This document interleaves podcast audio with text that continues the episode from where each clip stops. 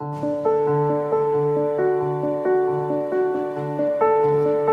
Santo Evangelio según San Marcos.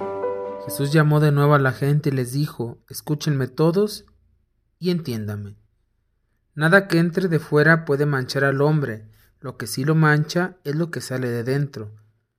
Cuando entró en una casa para alejarse de la muchedumbre, los discípulos le preguntaron, ¿qué quería decir aquella parábola? Él les dijo, ¿ustedes también son incapaces de comprender? ¿No entienden que nada de lo que entra en el hombre desde afuera puede contaminarlo? Porque no entra en su corazón, sino que en el vientre, y después sale del cuerpo. Con estas palabras, declara limpios todos los alimentos.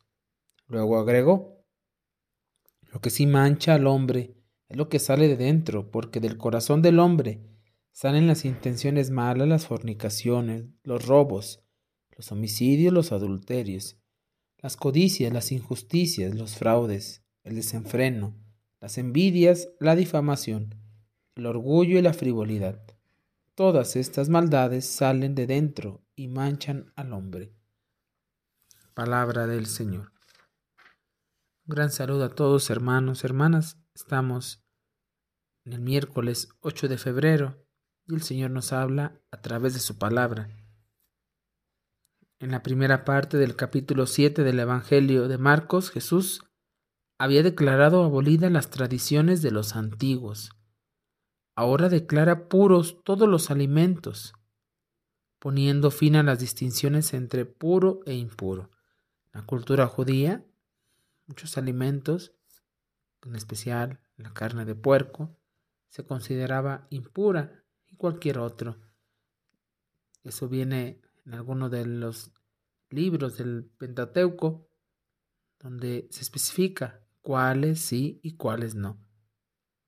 La argumentación de Marcos es muy cercana a la de los Hebreos 9:10 la prescripción de la ley podían conferir unas purificaciones carnal, pero no podían purificar el corazón, que quienes las observaban ni podían darles acceso a Dios.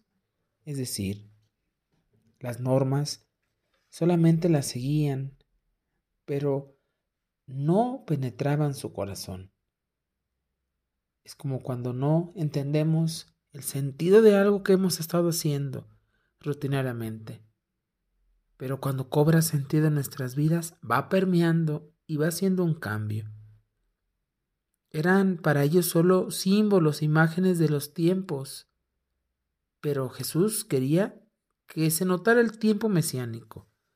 Una vez llegada la plenitud del tiempo mesiánico, esas prescripciones podrían desaparecer para dar paso a una nueva realidad.